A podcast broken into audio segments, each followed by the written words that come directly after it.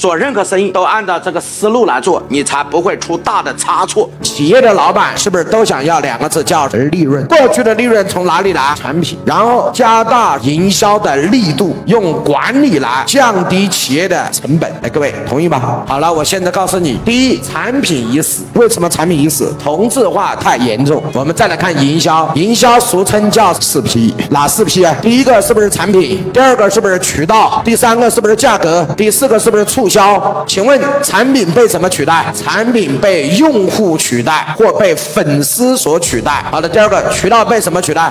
已经被互联网平台所取代。价格被什么灭掉了？价格被直播灭掉了。没有最低，只有更低。所以直播卖的这个价格，促销被什么取代了？促销被商业模式取代了。过去是什么时候搞促销？国庆、中秋、农历新年。现在是他妈每分每秒都在搞促销，因为都在用商业模式在做，没有了。所以今天也一样，老板靠传统的营销，传统的营销已经死了。所以老板要四个字，叫转型升级。传统的不能做了，那如何转型升级？两个字叫学习，学哪儿？往这里走。